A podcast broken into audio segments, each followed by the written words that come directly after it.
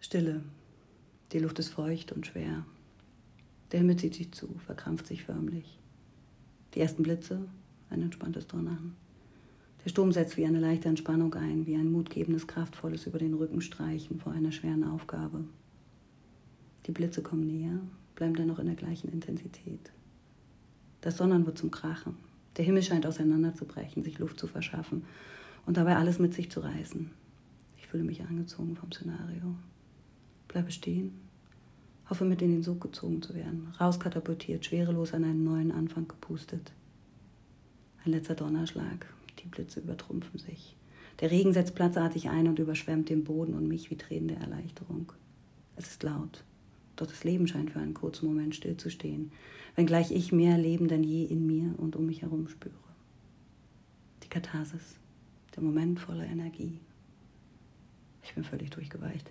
Der Regen ebbt langsam ab und der Wind streicht sanft über alles, was der Sturm zuvor zum Beben gebracht hat.